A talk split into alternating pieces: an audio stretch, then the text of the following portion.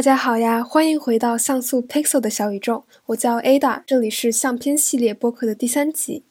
大家可能注意到刚才播放的音乐没有那么活泼了，这是因为我们今天要讨论的问题要更加严肃一些。今天我们要讨论的话题主要围绕着信息茧房这一概念，以及这个状况衍生出来的一些其他问题。如果您是一位新的听众，并且不太清楚我们这个播客是具体聊什么话题的话，那欢迎点击收听我们的第一条播客，我们在那里进行了一个比较简单的自我介绍。我们今天也邀请到了三位嘉宾，先让他们自我介绍一下吧。待会儿他们也会出现，去提出一些自己的见解。Hello，Hello，我是 Amy，一个国际学校的哲学和文学的学生。大家好，我是 Tina 周明听，我叫蓝轩。我希望从一篇作家刘宇写的名为《没来的请举手》的文章出发，与大家一起探索信息茧房对我们的影响。如果没有阅读过这篇文章，那也请不要担心。我们邀请了同学来给大家朗读一下这篇文章的一部分精选节选，这样大家可以感受一下这篇文章的氛围以及大致的讨论内容。大家好，我是王一达，今天由我来为大家朗读一下《没来的请举手》的文章节选。我承认，虽然空气能见度有限，顺着他的手指，我的确看到了窗外很多徐徐发光的高楼大厦。岂止高楼大厦，还有车水马龙，延绵不绝，完全可以用“惟余莽莽，顿失滔滔”来形容。此外，我可以以亲身经历作证，我生活和工作区域附近的餐馆。到吃饭时间几乎总是满的，这是对内需不足论的有力反驳。夏天的时候，我还经常在路边看到打太极的老太太、打篮球的少年，以及卖烧烤的路边摊。如果张择端还活着，这些景象足够他再画一幅现代版的《清明上河图》。正为自己的消极心态感到羞愧。我突然想起了以前读到的一个笑话。这个笑话说的是，老师对着全班学生点名：“没来的请举手。”我问这个朋友：“你知道薛某吗？”他说不知道。我只好跟他解释：“这是广东的某村的农民，在该村的土地维权事件中发生冲突，被带到看守所后，据说心源性心脏病突发死亡。”而这只是神州大地上诸多神秘看守所死亡事件中的一个。我又问：“你知道韩某吗？”他说不知道。我只好跟他解释：“这是一位女性，因为参选地方人大代表而受到种种困扰。”我又问：“你知道雷某吗？”他说不知道。我又只好跟他解释：“这是一位普通的尘肺病人。”因为没钱治病，现在岌岌可危，而这只是无数得不到医保救助的尘肺病人及其他病人之一。我一口气列举了十来个我的朋友从未听说的人，都是这个欣欣向荣的时代里没来的人。因为可能影响社会稳定与发展的形象，所以关于他们的记忆总是模糊不清。虽然互联网上偶有透露。但相关信息总是疏忽即逝。又因为这是一个大众媒体的时代，所以如果他们不曾在大众媒体上存在和停留，那么他们就几乎相当于不存在。这当然不是说《清明上河图》上画的车水马龙是假的，但车水马龙的背面，还隐隐浮现着另一个不那么豪迈的世界。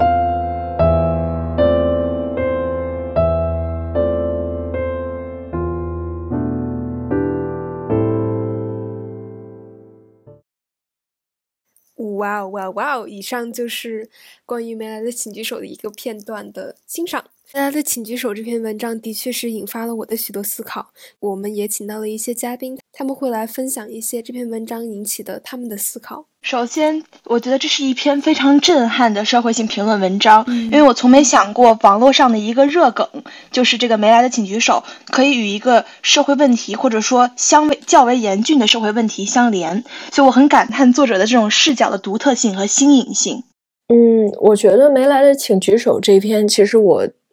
当初最开始看到的时候还是挺震撼的，因为，呃，因为最开始看到就是有一句是说苍茫雪地里要保持那个对遮蔽世界的知觉。我其实觉得《没来的请举手》它表现的是很多人无论是从事媒体行业也好，自己心里的一种挣扎，因为在雪地里。如果你待久了，会给你一种很舒服的假象，就是你会觉得你感受不到冷，你不会感受到任何不适，你甚至就是生理作用的让你想睡着。然后我觉得这样的，但是这样的雪地其实是在无形的扼杀你的精神。我觉得它作为信息茧房的一个比喻，其实是非常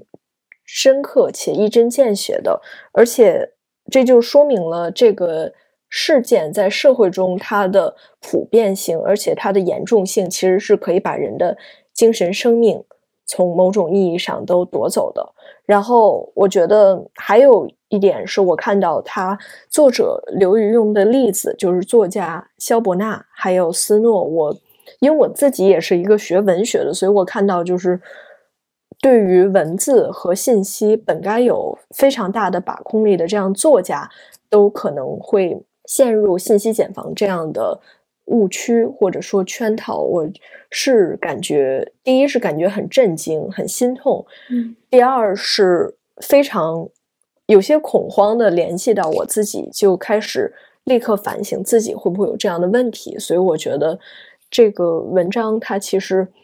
会让人产生一种感情深处的恐惧般的共鸣。嗯，的确，的确说的好好。就我觉得这个文章它可以引起人们的反省，也是一个很重要的事情。现在你可能会开始思考，没来的请举手与信息茧房之间有什么样的关联呢？在探索这个关系之前，我们应该先了解一下，究竟应该如何理解信息茧房这一概念，以及这个概念的来源。在这里，我会引用一段摘自互联网的解释。信息茧房是由哈佛大学教授凯斯·桑斯坦在其2006年出版的著作《信息乌托邦：众人如何生产知识》中提出的概念。桑斯坦认为，信息茧房以个人日报的形式呈现。伴随着网络技术的发达和信息的剧增，人们可以随意选择想关注的话题，可根据喜好定制报纸。杂志，每个人都可以为自己量身打造一份个人日报。当个人被禁锢在自我建构的信息环境中，生活必然会变得程序化、定式化。桑斯坦指出，在信息传播中，因公众自身的信息要求并非全方位的，公众只会关注自己选择的东西和使自己愉悦的通讯领域，久而久之就会被困入这么的一个茧房中。上面这段内容引用的标注已经被标在简介区域了。而在如今智能算法进行精准推送的背景下，人人都被困在了专门根据自己的兴趣与观点偏向而定制而成的信息茧房中。比如说，我看完一个星座占卜的视频，那么我的推送页面上就会有越来越多的星座趋势分析、十二星座人物特点的娱乐视频等等等等。这便构成了一个专属于我的小世界，而在这个世界中，并没有一条视频会去质疑星座的可靠性，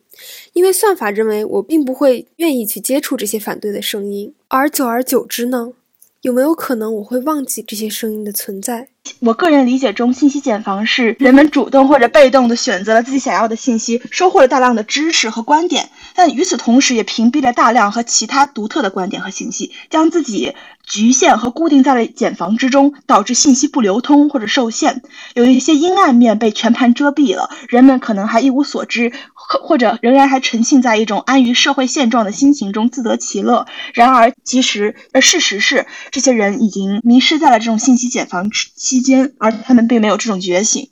嗯，哎，那我突然就想加一个问题，就是呃，如果你要描述，比如说你困在的一个信息茧房中，有没有什么就是可以描述的呢？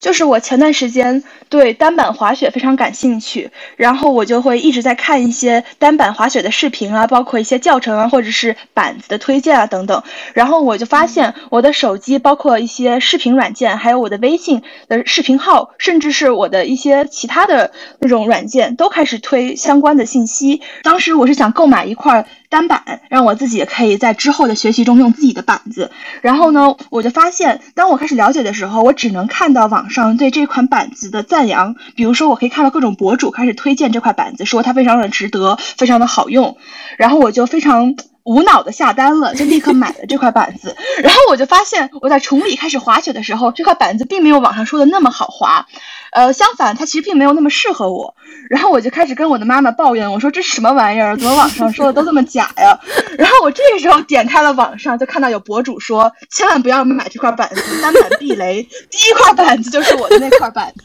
然后我就破防了。然后我就说这是什么玩意儿？然后我就特别生气。然后我也开始意识到，当时可能也是我自己的一种心理吧。当时我就觉得我想要赶紧买这块板子，所以我就可能只会去看它的推荐和它的好评。所以我其实自己也没有要去了解。呃，去这个板子有哪里不好？然后到我最后的时候呢，我可能就把所有的自己滑不好的原因又都归功在了这个板子上，所以我最后只看到了这个板子的差评，可能只是我自己跟他不配，就不契合而已，不能说不配，对。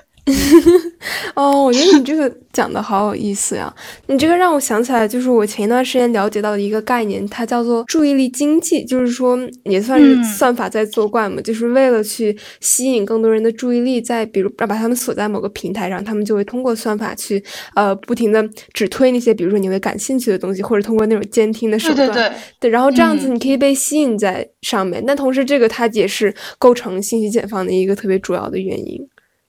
是的，是的，就比如说，我记得有一次，我和我妈妈进行一个非常好玩的事情，就一个怎么说，一个小的挑战吧，就是我们发现，我们都对自己的手机非常的沉迷，但是。呃，我们要是交换，我就我们就开始想，要是我们交换手机会发生什么？然后我就拿到了我妈妈的手机，然后我就在她的手机去刷一些视频哈，发现都是一些人在那里唱歌或者讲经济学，因为我妈妈的工作跟经济相关。然后我就看得一头雾水，我觉得好无聊啊，我就一点都不想看了。然后到我妈妈那里，她从我这里一直在看单板滑雪，然后包括还有一些什么北京餐厅推荐，就这种东西。然后我妈妈其实兴趣也不大。然后我们就发现，其实我们沉迷的并不是手机，而是我们沉迷于这个手机可以给我们推荐我们正好喜欢的东西和我们口味的东西。然后我觉得这也是这种互联网在作祟吧，让我们更加就延长了我们本来看手机的时间，然后也让我们更加沉溺于其中。对，嗯，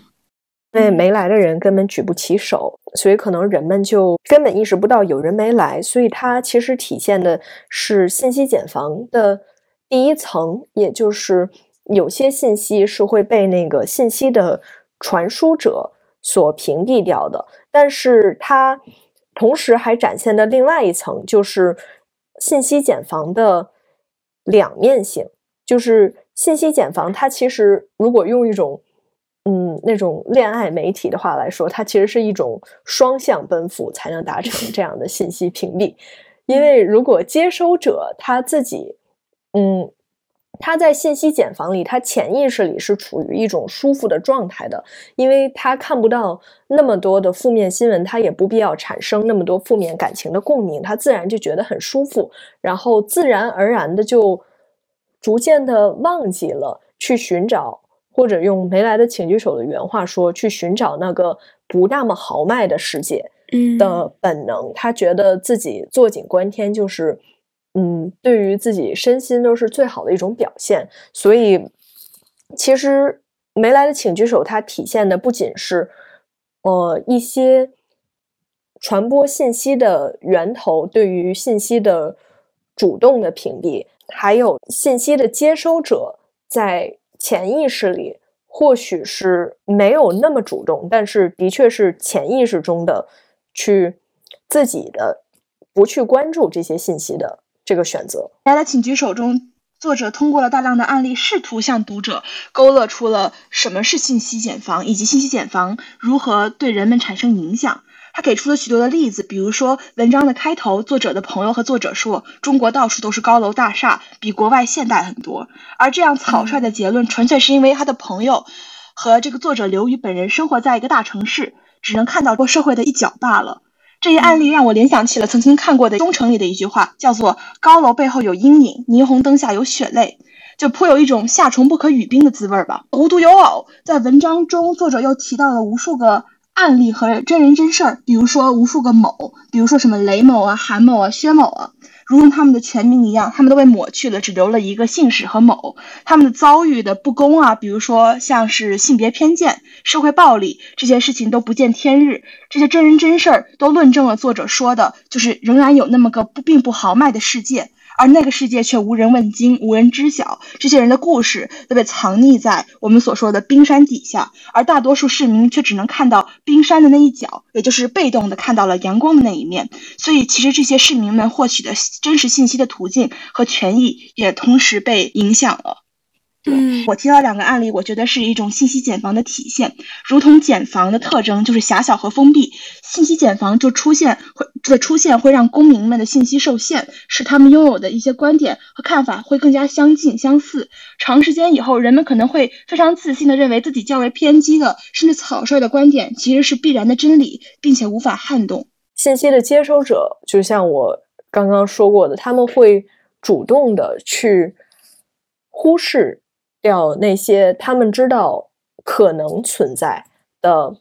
和主流不一样的信息，他们选择接收主流，然后这样自己第一不用去思考，第二不用去呃去想关于思考可能会带来的一些对自己带来的一些不太好的后果。因为鲁迅说过嘛，就是清醒的人其实还是最痛苦，所以这些人其实是。为了自己的利益，选择了不清醒，这是接收者对于信息茧房的一个反应。哲学中的知识论有一个非常有趣的理论，叫 JTB（Justified True Belief），是对知识的一种定义。它是满足三个定义：一个是 justified，就是被确证；一个是 true，就是真实的；和 belief，就我相信这一点。所以有知识点 A 的时候，第一，它自己要是真的。第二，我得相信它是真的。三，我需要去确证，才才能相信它是真的，或者有理由的相信。然后，信息茧房它其实是非常巧妙的化用了一下 JTB 吧，我觉得，因为信息茧房中客观的来分析的话，你看到一条信息，或许这条信息是真的，然后我也相信它是真的。就比如说信息茧房给我的正面信息，然后它干扰的其实是我们确证的这个部分，因为信息茧房它其实是屏蔽了很多不属于那种大流的知识，所以我当我想去确证它的时候，这个确证的过程变于变成非常困难的一件事情，因为我在呃我在大众的环绕中，我只能看见的是众口一词的。说 A 是真的，但是我又看不到一些可能也是真实的，会为 A 捅这个论证捅出一些瑕疵的点。因为信息茧房它铺天盖地的都说 A 是真的，所以它会在我不知情的情况下干扰我的确证过程，所以让我以为我通过 JTB 获得了真正的知识，但是这个知识它的确也是。就是我想方设法确证的，它的确也是真的，也是我的信念。但是，这个确证的过程可能让它变成了不是真知识的一件事情。JTB 的这个漏洞，就是我们哲学中叫做葛梯尔问题，它是一个叫 Edmund Gettier 的人提出来的。他的意思就是说，可能说 JTB 即使得到辩护的真正的信念，它也可能。不是成为不能成为知识，我觉得这是信息茧房对我们的知识带来的一个挺大的漏洞。哦，就是在历史中，我们学到了二战后希特勒如何稳固自己的能力、地位和权力，然后他采用了多媒体的方式来洗脑民众，比如说他呃，他让工厂生产了大量的可以播放自己的洗脑语言的家用收音机，我记得当时那个收音机的产量。翻了好几倍，在那一年中，可以让每个居民、每个德国人每天都可以听到希特勒为德国带来的帮助，就是在全天的循环这种洗脑式的语言。然后同时，他呃当时的德国电影院只让播放赞颂希特勒和纳粹主义的影片。然后在与此同时，他们会全面的销毁、抹杀掉一切反希特勒、反法西斯的组织的字画呀、发言和人，甚至就是刺杀一些这种呃比较。激进分子，就是刺杀一些激进分子，以达到所有人都支持希特勒和那个呃希特勒这种呃，以达到所有人都支持希特勒的这样的一个目标。然后最后，希特勒还会频繁的进行一些演讲，公众演讲，观点包含了什么？不相信纳粹主义就是不合群，所有德国人都应该相信希特勒，希特勒是唯一的救世主，这类这类的这种非常。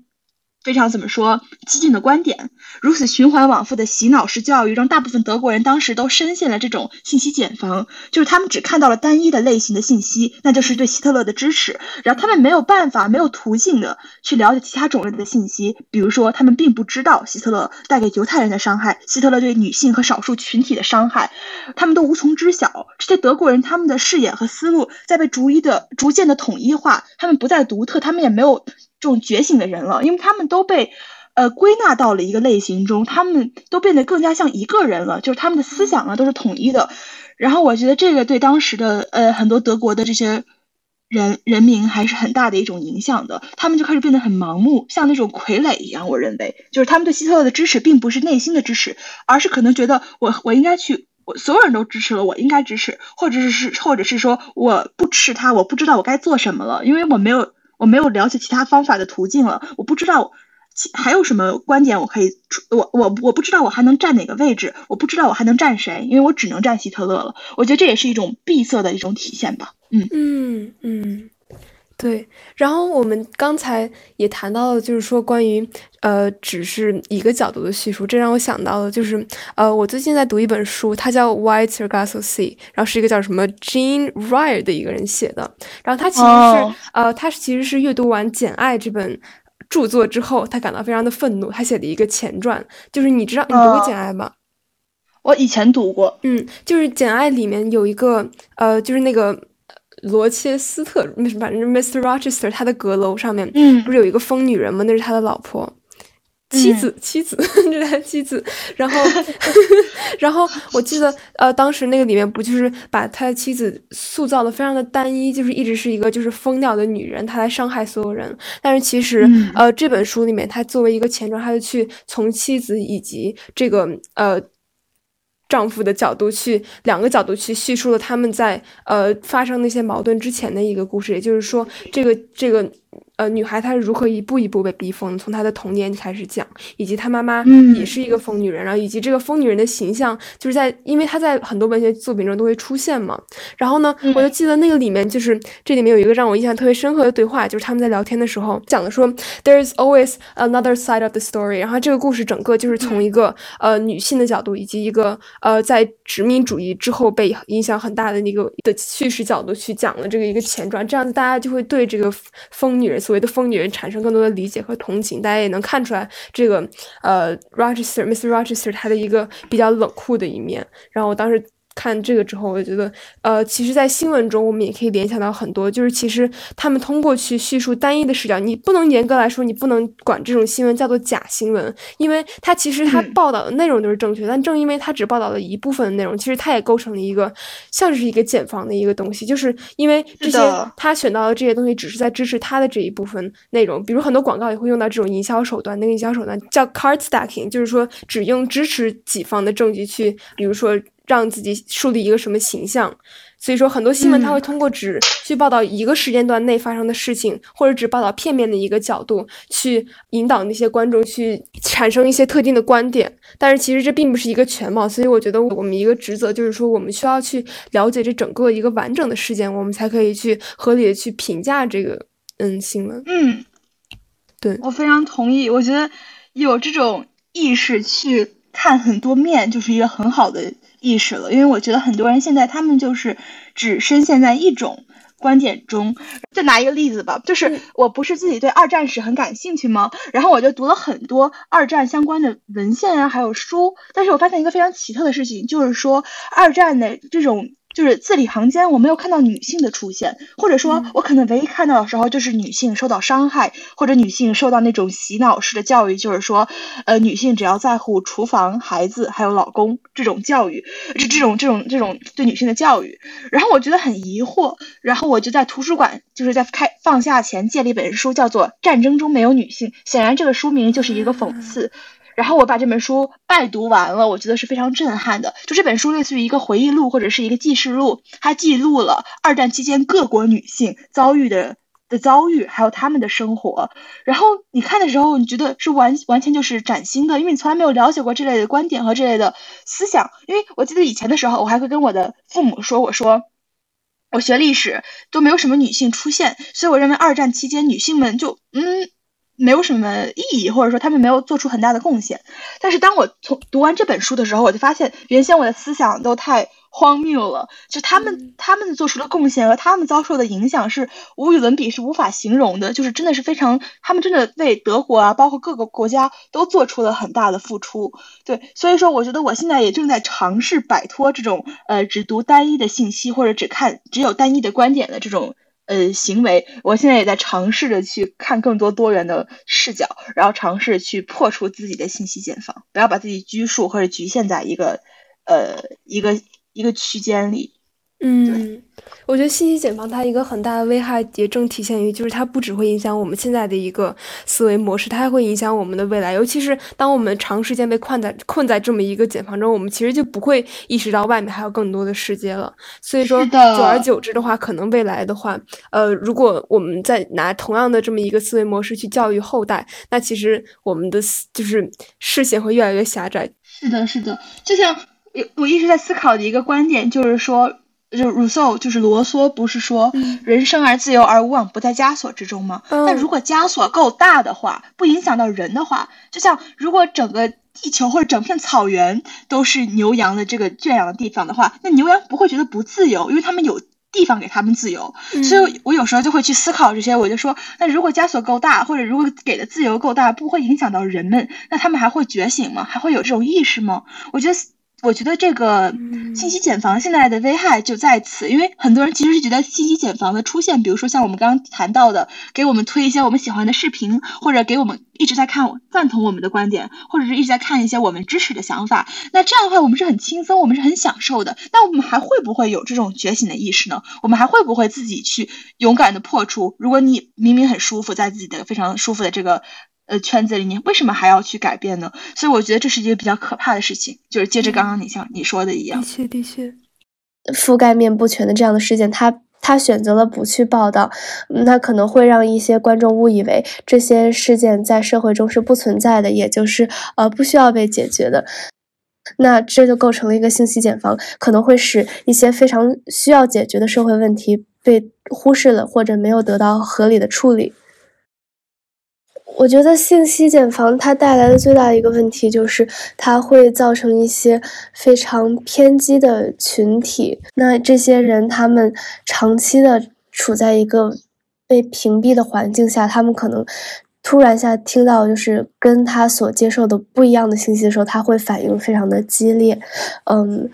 然后他可能就。不是很相信那些信息的存在，因为他长期的被就是灌输的是另外的一种信息，那他们可能听到一些别人的看法，他就不会那么容易接受了。嗯，我觉得我看到的一个个人的例子就是，比如说一些社会新闻出现的时候，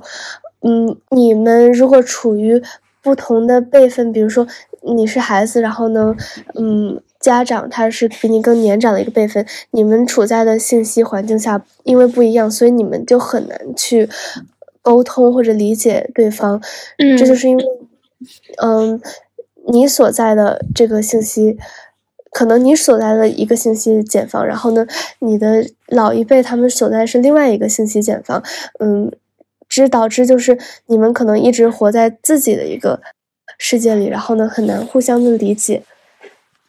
如果破除信息茧房的话，我觉得我因为我看过一本小说叫《Psych》，然后它的设定，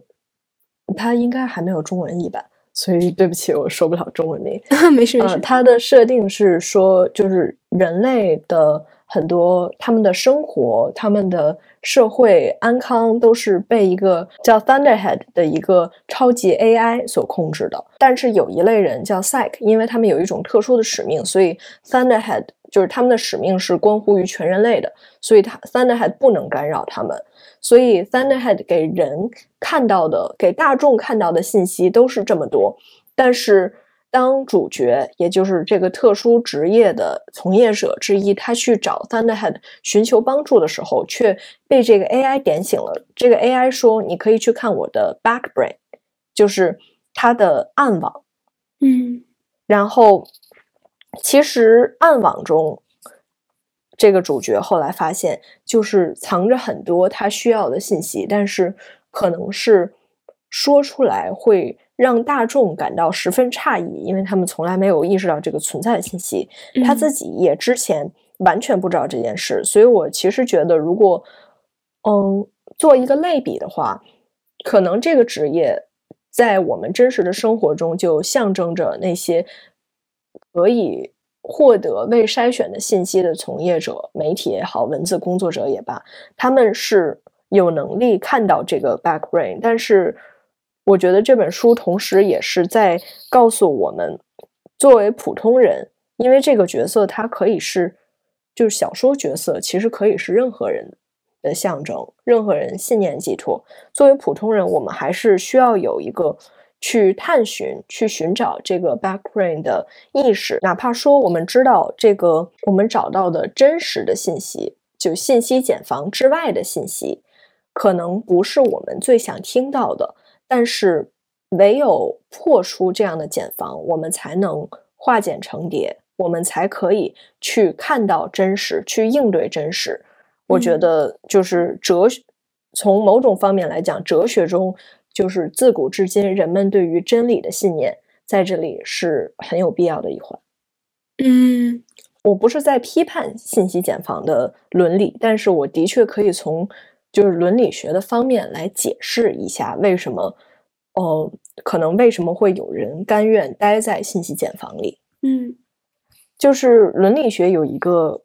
概念叫 utilitarianism，叫功利主义或者叫实用主义。然后，嗯，它的传统意义上来说，比较旧的功利主义，它是认为人类想要，就是人类想要 pleasure。他们想要享受，他们不想要 suffering，他们不想要痛苦。然后，所以传统的功利主义就是在说，我们要做，呃，无论如何，我们都要做结果可以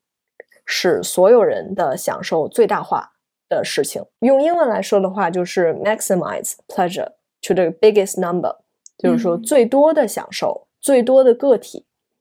这就是好的。然后我们做什么事情都要拿这个准则来，然后套入信息茧房的话，其实也很明显，就是从一方面来讲，那些信息传播者，也就是茧房的茧房的控制者，他们的这些屏蔽信息的人，他们是想为社会大众省去那些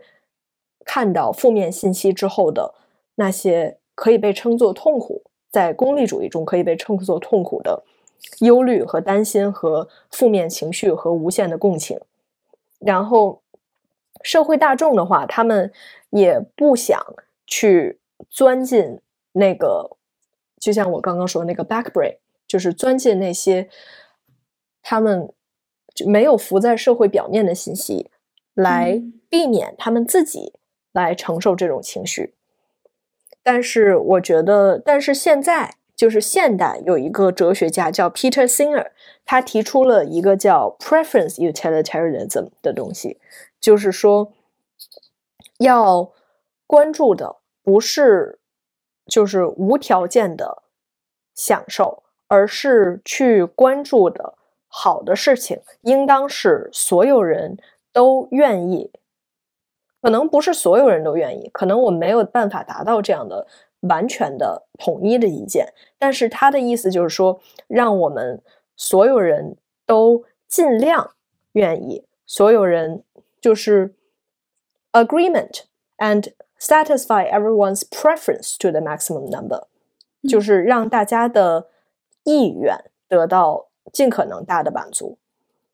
因为意愿它和享受是有绝对区别的。比如说，有一些宗教，我们会看到苦行僧，普通大众。会拿苦行僧的他们这种修行来当做一种痛苦，但是他们自己则主动的选择了痛苦。Peter Singer 这个人，他就是肯定了人们不一定认为享受就是好的，有的时候人们也会主动的选择痛苦。嗯，所以我觉得信息茧房需要的就是这样的力量，就是茧房的散播者，他们必须敢于面对这样的事实，他们要意识到人人们只有化茧才能成蝶，他们需要经历那样的痛苦，他们才可以正面社会直面社会中种种的问题，然后去。真正的解决它，而不是一味的，呃，一味的藏在茧房的阴影下，然后不断的逃避这样的问题。嗯，而人们个体，他们也需要拥有面对痛苦的勇气，因为如果你不解决掉这样的问题，如果你不看到真相，你永远也不知道是什么东西可在折磨着你。你也无法进行改变，所以我觉得从哲学方面来讲，即使是从功利主义的方面，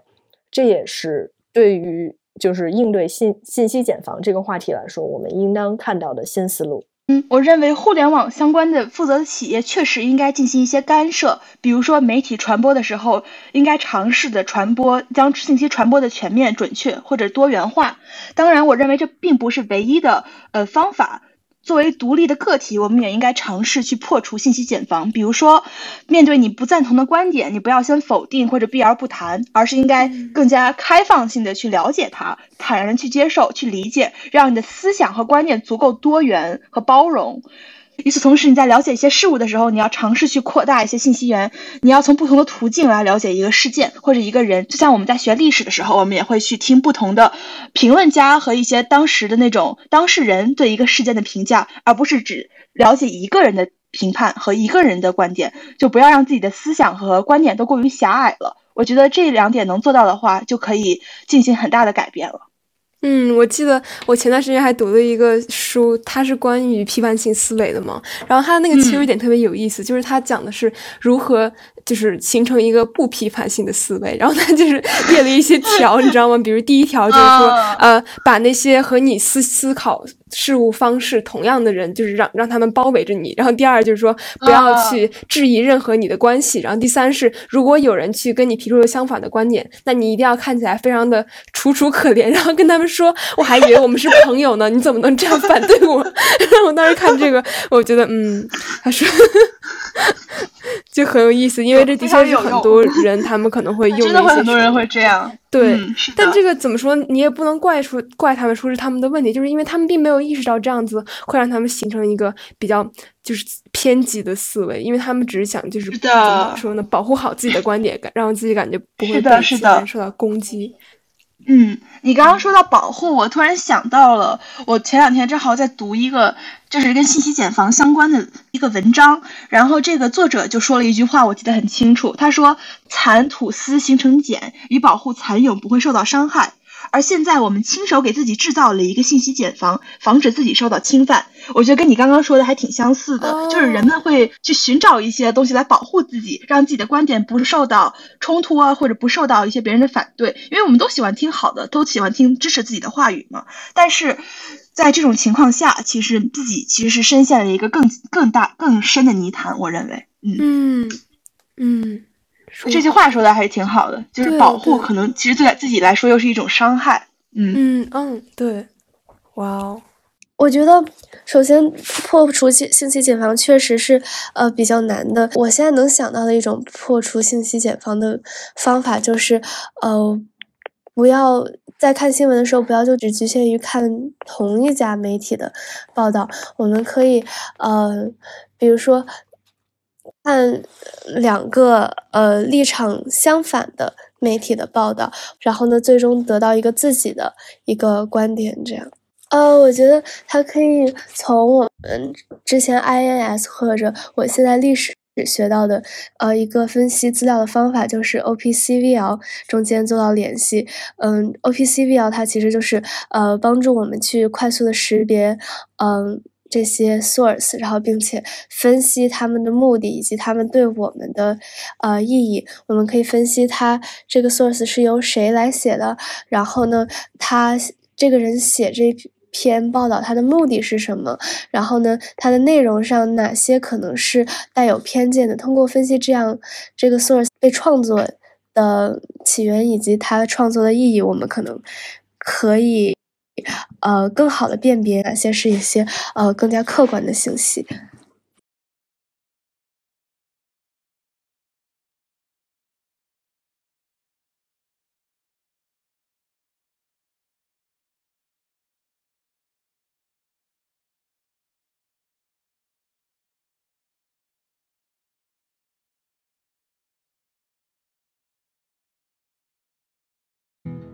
在片头我播放的音乐其实是一首叫做《Nothing's Missing》的歌曲的前奏，而《Nothing's Missing》它这个名字翻译成中文就是“没有缺失的事物了”。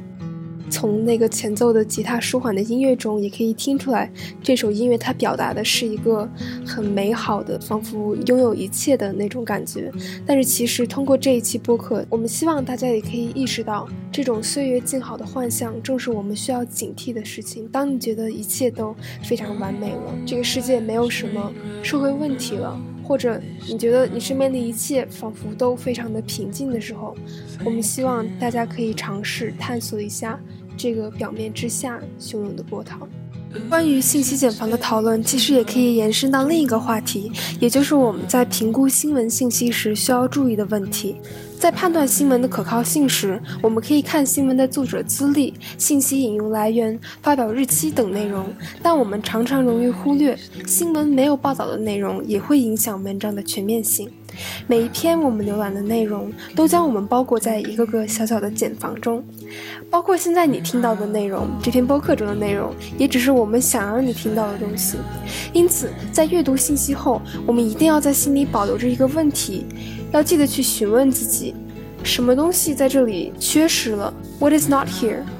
没来的人自己无法举手，因此我们需要去寻找他们空缺的座位。我们需要保持警觉。今天我们要聊到的其实就这么多啦。我在和几位嘉宾聊天时就感觉收获满满，希望你在聆听本期播客时也可以有所同感。我们从历史、文学、哲学以及日常生活等多角度了解了信息茧房的概念、危害以及一些我们可以采用的应对方式。现在，让我们再以没来的请举手中的一个精彩片段结束本期播客吧。